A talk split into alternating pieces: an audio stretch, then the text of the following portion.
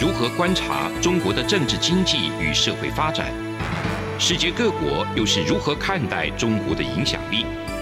而两岸间有哪些焦点议题与新闻事件？深入解析，多面向的透视中国。欢迎收听《这样看中国》。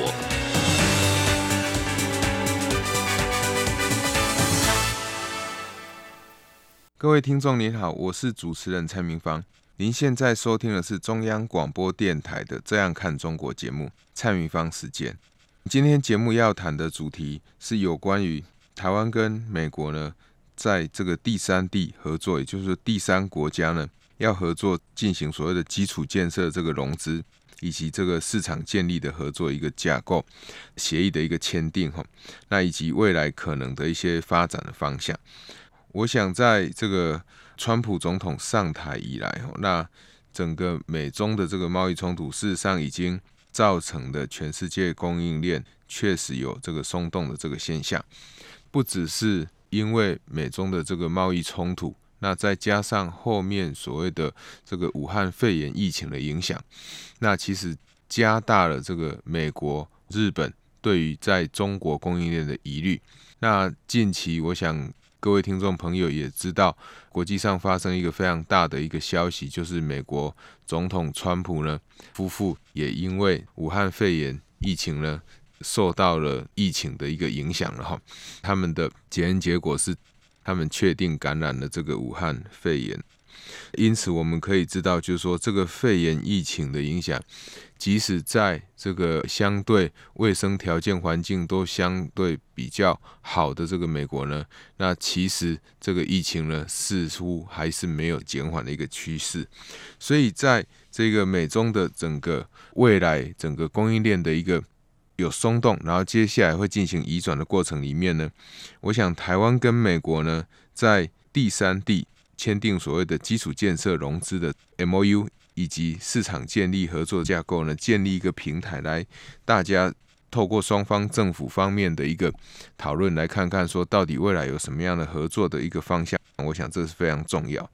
那在整个全世界供应链开始移动的时候，我想从这个二零零八年金融海啸以来哈，全世界本来都是以中国为核心的一个这个贸易方式。甚至不是在二零零八，二零零八是因为中国进行了所谓的家电下乡，那这个家电带动了整个全世界经济的一个活络。那在更早之前，两千年 WTO 成立以后，那中国加入 WTO，在两千年这个年代以后呢，那中国其实借由 WTO 这样一个低关税的一个协定呢，其实在世界各国的市场呢，可以说是攻无不克哈。那在每一个市场都慢慢的、不断的去大幅增加它的市场占有率，因此在这样的情况之下，使得美国总统川普在上台以后，他当然对于中国这样的做法不是非常的满意，因此他就对于中国的这个出口产品、出口到美国的产品课征非常高的这个关税，进而导致现在许多厂商慢慢必须要与中国做切割。那我想，不只是九月十五号的华为。断供以后，以及禁止再继续出货给华为这样一个科技禁令，在现在中国的这个中芯半导体，它其实也确认，就是它也在这个名单里面哈。所以未来对于中国这个高科技产业的发展，其实它是受到美国政府有很大的限制的。那当然，现在有很多人会担心说，是不是川普总统他有没有继续连任，会不会影响到美国政府的一个政策？我想，至少就目前为止，以川普这样非常清楚的去论述，到底中国是怎么样抢走了美国人的工作，以及中国所进行的一些，比如说智慧财产权的这个侵权的问题，以及资料窃取的问题。我想这些东西只要有证据，只要川普政府在过去在执行政策的时候是有所本的，那我觉得不管是任何一个政党的。一个候选人当选呢，其实都不会影响这个美国政策会有太大的改变的。这个就像我们之前有很多的厂商在观望，是不是川普他会不会提高关税，是完真的。那到最后确定川普完真的，才开始要去移动的时候，有时候这个移动的速度都会相对比较缓慢。那我想在整个供应链的这个转变的过程里面呢，台湾在这整个世界供应链体系，它所占有的地位，这个是要非常注意的。那它所占有的地位为什么值得注意呢？大家可以知道，包含我们知道的，不管是台积电，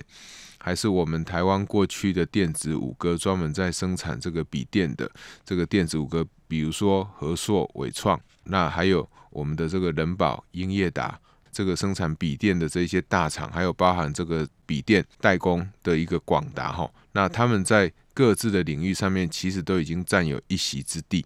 那当整个世界供应链的体系要移动的时候，这一些过去台湾主要的这个组装大厂或代工的大厂，如果他们没有跟着移动的话，事实上美国要移动供应链也没有那么容易。所以，我想在这样的情况之下，美国在这个时候跟台湾来签订第三地的一个投资。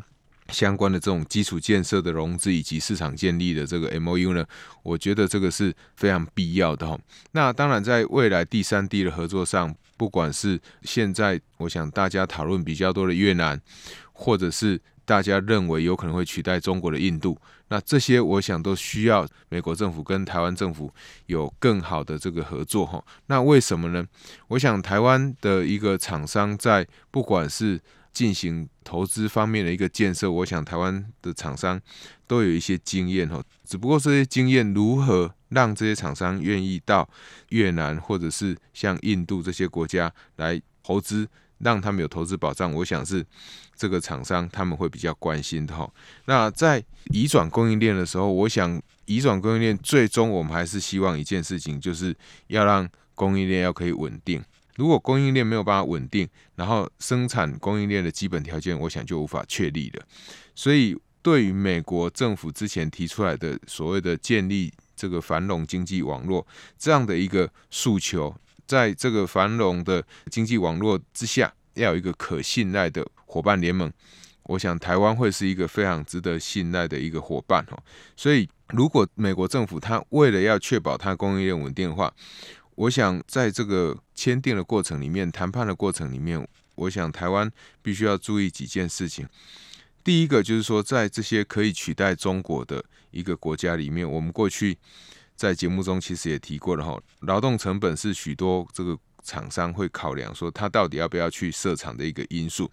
不管是这些东南亚的国家，或者是南亚的国家，他们就是美国政府需要合作的对象，所以劳动力是最基本的。所以，我们先把这个世界的地图摊开来，到底有哪一些地方是台湾跟美国未来在第三地可以去合作的？我想，东南亚国家或南亚国家，它就是一个很重要的投资的一个基地哈。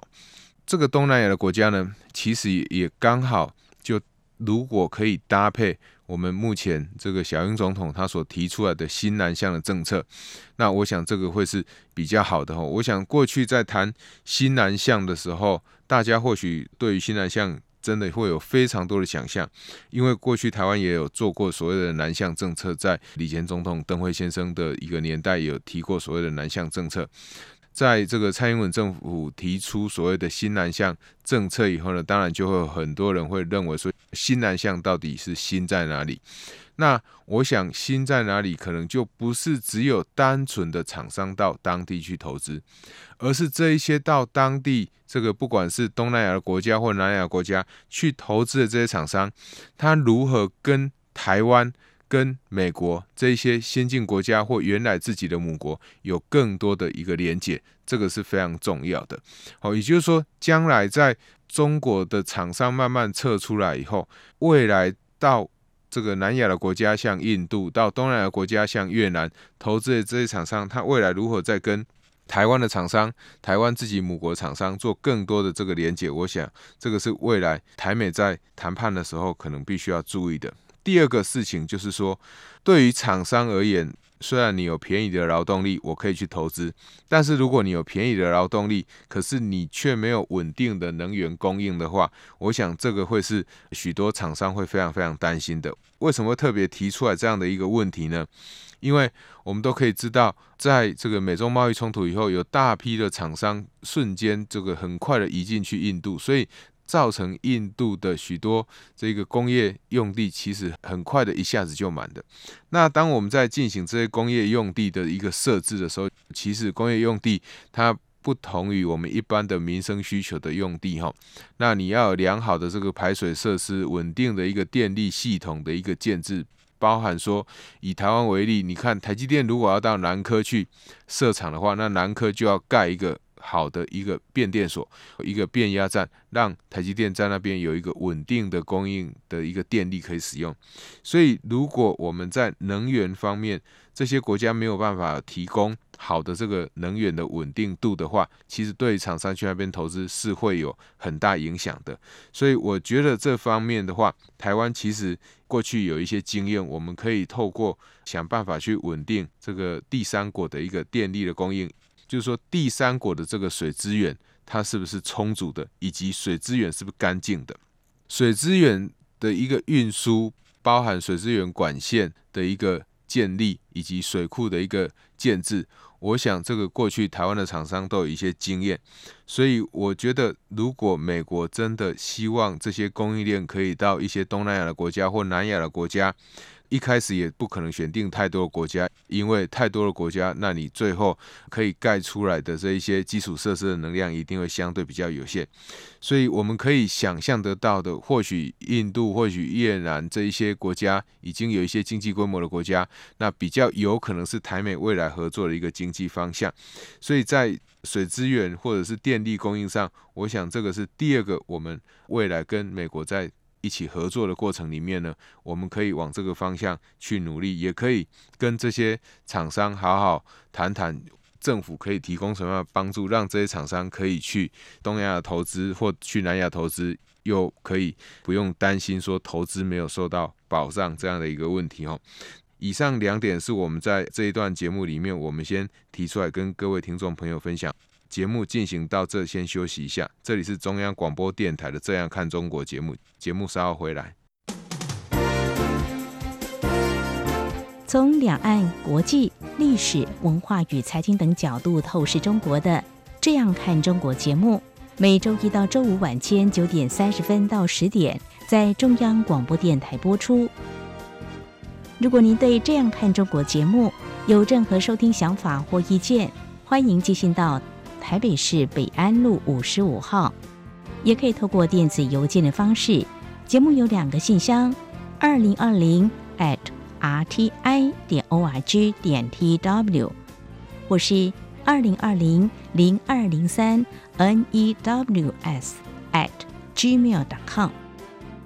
再次谢谢听众朋友们的收听与支持，请持续锁定。每周一到周五晚间九点三十分到十点播出的《这样看中国》节目。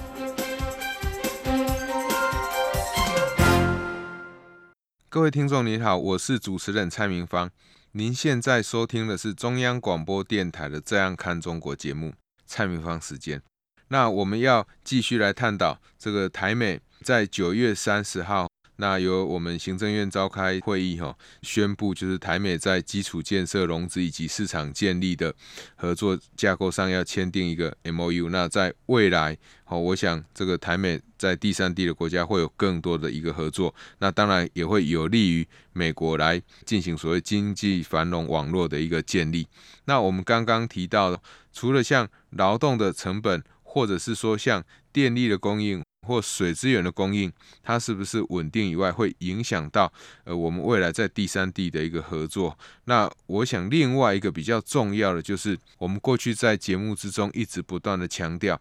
在中国爆发了这个武汉肺炎的疫情，造成整个供应链瞬间停摆呢，其实供应链分散的议题的讨论从来就没有断过。我想我在节目之中也常常跟各位听众朋友们分享，如果你要让供应链可以稳定的话，绝对不再是只有重视所谓的劳动，或者是重视所谓的一般生产要素是不是便宜而已。因为如果生产要素要便宜，又是重视劳动成本要低一点，那我就留在中国就好了。因为中国的薪资虽然高一点，但是薪资高也代表它的生产力比较。高，我不需要再移动到一个新的一个生产基地去，然后去当地再重新训练这些员工。更重要的是，我不需要再到这些新的生产基地去设厂，有增加更多的这个固定成本。特别是我在原来的生产基地，这个电力的稳定性、水资源的稳定都可以有相对掌握的话，我更不可能贸然的到其他国家去投资。可是，在这一次这个肺炎疫情之后呢，武汉肺炎的疫情之后呢，它所凸显的中国的问题，不是一般基础设施不足的问题，而是医疗的基础建设是不足的。所以说，如果未来台美要建立一个所谓的经济繁荣网络的话，我想。在医疗的基础建设，这个是非常重要的一个考量。那这个医疗的基础建设，当然不会是只有透过简单的这种医疗设施的一个建置，因为你有医疗的设施，如果你没有足够的医生的能力，那其实对于整个供应链所在的这个国家，他们的医疗系统相对还是不稳定。比如说，像在台湾，虽然我们的医疗设施做得很不错。但是其实大家也知道，因为长期像这个护士、他们的护理师，他们的薪水偏低，所以导致我们的许多护理师他是不足的。虽然护理师的这个绝对薪水很高，但是跟他们实际上的工作量其实是无法匹配。那当然不是只有护理师，医生也有这样的现象。所以我想，这个未来如果在新的一个国家进行投资的话，我觉得呃，我们台湾可以跟美国。来谈谈看，就是说，是不是在医疗的这个基础设施上面，台湾是可以有一些建制的这个能力的。特别是医疗系统哦，如果越健全的话，我想劳工的身体当然是越健康。当劳工越健康，他越不会请假，他的生理跟心理越不会出问题。当然，它的劳动生产力就会越高，这个是未来的一个趋势哦。我们现在不断的在自己的国家里面，我们都会想办法去优化所谓的劳工环境、劳动环境。那我觉得可以借由这样的一个机会，那台美之间的合作，在新的国家，就是第三国的国家，可以建立一个比较良好的这个医疗系统。那其实这有助于供应链的稳定，不会随时发生。因为医疗设施、卫生环境的不好，然后导致这些员工呢，他们就常常会生病，生产力就会变得比较低落。所以，台湾的厂商不止在自己的国家，就是台湾里面，它也有一些好的这个医疗设施。事实上，像我们台湾哦，有许多国际的这个知名大厂呢。他们也都在中国有自己盖自己的医院，也提供自己的员工一些医疗服务，所以我觉得这个是我们未来可以努力的哈。那医疗新南向，我想也是我们目前台湾政府我们在宣传这个新南向议题的时候，也是一个我们希望未来可以去发展的。那这个东西可以配合所谓医疗新南向，想好好在这些东南亚的国家或南亚的国家呢，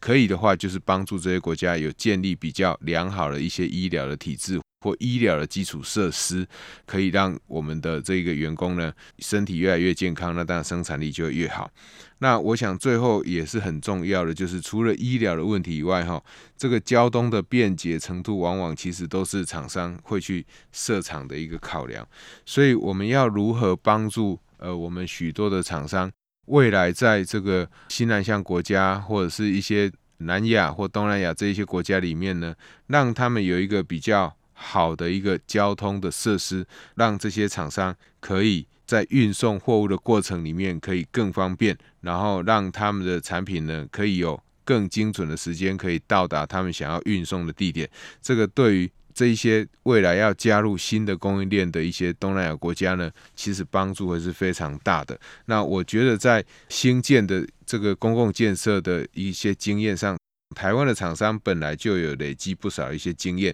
那在对于整个工业区的规划或硬体设施的一些生产配套，其实也有不少的这个已经累积不少的这个实作的一些经验哈，所以我觉得这个是台湾厂商可以去帮助东南亚国家的。那特别是台湾的厂商有许多本来。过去就是以生产为主，所以我们的很多的工业区，我们很多呃新的这些园区呢，其实都是为了可能就是要做代工的厂商，为了要做这个生产的厂商来设计的，跟美国过去在设计工业区的概念或许会有一些差异。换句话说，就是我们台湾过去所设计工业区的这些想法呢，可能会更接近这一个呃，我们目前要到东南亚设厂，成为供应链的一员的这些厂商。那当然。你说台湾的厂商就只会生产，这也不是我们所想要的。我们只是说，在往东南亚的这个路径上面，这些新加入的厂商必然是从低阶的代工开始做起。那这些代工的经验，其实台湾的厂商有做过，台湾的政府也辅导这些厂商做过。所以我觉得是这个是未来台美在合作的时候，可以好好去沟通，可以好好去合作的一个重点的一个项目。那。我想在台湾跟美国这个跨出第三地经济合作的新步伐之际，哈，台湾的经济主体性，哈，绝对可以被继续的强化。事实上，不止台美的关系有很大的改变，其实台日在第三地的合作上呢，在之前其实就有签订了一样，哈，这个一个合作的这个平台，在二零一八年的六月七日就已经成立了。我们可以知道说，当然这个合作的平台一开始都是先成立。先有大家有一个对话的机制，再慢慢把大家可以合作的东西拿出来，看看我们有哪一些可以合作。那我觉得以目前来看，台美之间的合作对美国来讲，可能比台日之间的合作对日本来讲更迫切哈。为什么？因为美国一直希望把他们自己的供应链慢慢移到第三个国家，所以我想未来这个庞佩奥他会跟日本。跟澳洲、跟印度会有一个这个四方的对话，在近期就要召开了。那这个四方的对话，其实未来就是会跟这个经济繁荣网络一定会有不小的关系。因为我想，美国的国务卿庞佩奥他一直不断的在谈如何去建立一个可信赖的供应链，如何维持美国经济的一个主体性。这个跟我们长期以来希望台湾维持经济主体性的一个想法。实际上是不谋而合的。那当然，大家也会担心说，那台湾是不是跟美国的谈判上，我们会吃到一些亏？那我想，天下没有白吃的午餐，不管你跟谁合作，你一定自己要吃一点亏。重点是，就长期而言，台湾跟美国的合作。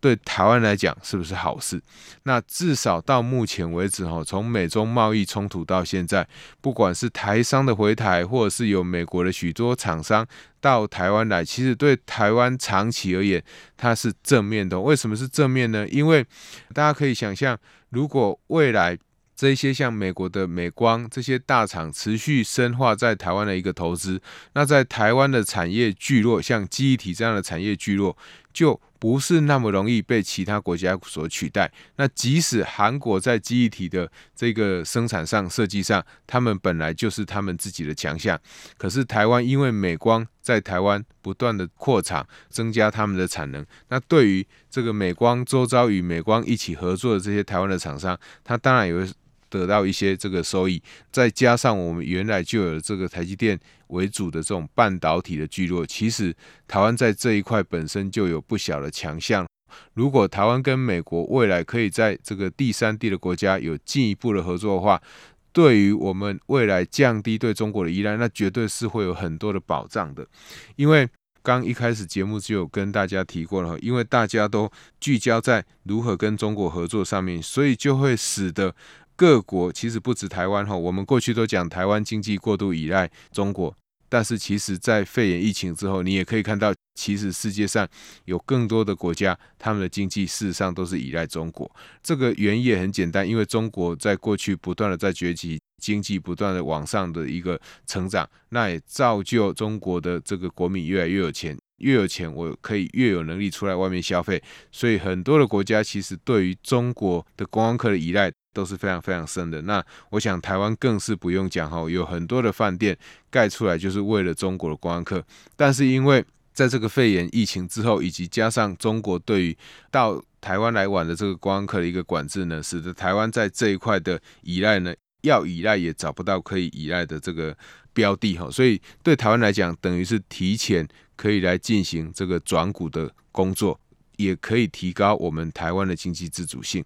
除了刚讲到的台日以及台美以外，呃，我们台湾在最近国发基金其实也推出这个风电融资的这种平台哦，绿能风电融资的这种平台。那这样的风电融资为什么要提供这样的平台？其实是为了要让我们更多的业者、更多的金融业者愿意进来加入这个风电融资的一个建设哈。那因为台湾过去其实大部分的金融业者或绝大多数的金融业者对于风电的融资其实不是非常的专业。甚至完全就没有碰过。那因为风电的建置，在风场的建置的初期，这个风机建得起来，或者是建起来以后，它成本有多高？建起来以后能不能顺利的运转，都是呃有很大的不确定性的。所以这些金融业者自然就不愿意来加入。那政府希望透过一个保证的一个机制，那协助这些金融业者呢，愿意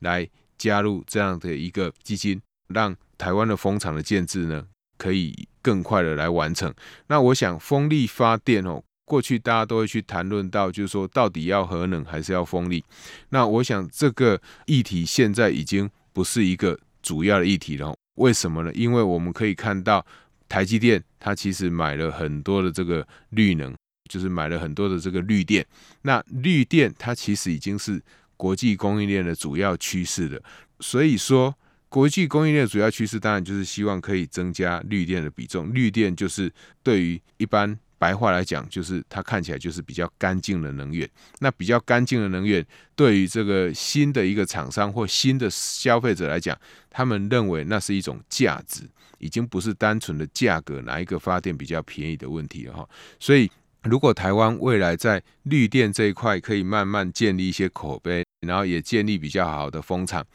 未来这个新的供应链的一个合作的对象，就是台美新的供应链，在未来第三国，像南亚或东南亚这些国家，我想如何协助他们盖这个绿电，增加绿电的这个比重，我想这个会是非常非常重要的。那除了风电以外，哈，其实太阳能也是一个很好的这个绿电的一个发电的来源。可是太阳能如果在雾霾太多的国家、污染太多的国家，太阳能要转化成电能的这个效率呢，通常就会比较不好。那我想，这个除了我们刚刚所提到的，不止这个要注意劳动的成本，然后要注意医疗上的这个合作，那以及交通的基础设施合作，以及这个能源供应的稳定以外，我想绿能会是未来我们如何去帮助这些东南亚国家或南亚这些第三国的这些国家呢，让他们可以在供应链里面。可以更强化他们角色非常重要的一个工具哈。以上就是我们今天中央广播电台这样看中国节目的节目内容。我们今天探讨的主题呢，是有关于这个台美基础建设融资以及市场建立合作架构签订 MOU 后续需要注意的一些事项。那我们在节目之中也跟大家强调哈，不止台美、台日，那风电其实是跟欧洲，所以台欧在不管是台湾跟日本、跟美国还是跟欧洲，我们目前都有跨出一些不错的步伐。那我们也期待未来我们在供应链的分工上，可以跟美国有更好的一些合作哈。以上就是今天的节目内容，我是主持人蔡明芳，谢谢收听。十月十号，中华民国即将庆祝一百零九岁的生日，中央广播电台将在双十国庆这一天，为全球听友转播总统府前国庆大会的实况，尤其是蔡英文总统的国庆演说。并且邀请学者专家现场及时分析总统演说的内涵。十月十号星期六上午九点十分到十一点三十分，央广会同步使用六个中短波频率，央广网站以及 RTI 中央广播电台脸书粉专同步影音实况转播双十国庆大会。华语广播请使用中波一五五七千赫，短波九七四五千赫。九七七零千赫，一二零二五千赫，一五四六五千赫，以及一五五三零千赫收听。影音直播，请锁定央广网站 triple w 点 r t i 点 o r g 点 t w 与脸书粉专 r t i 中央广播电台收看。另外，双十国庆当天，欢迎听众朋友们加入微信账号 Good Morning 底线 Taiwan 参与节目。就有机会获得精美台湾邮册好礼。十月十号上午九点十分，央广与您一起庆祝中华民国生日，看见台湾的民主与自信。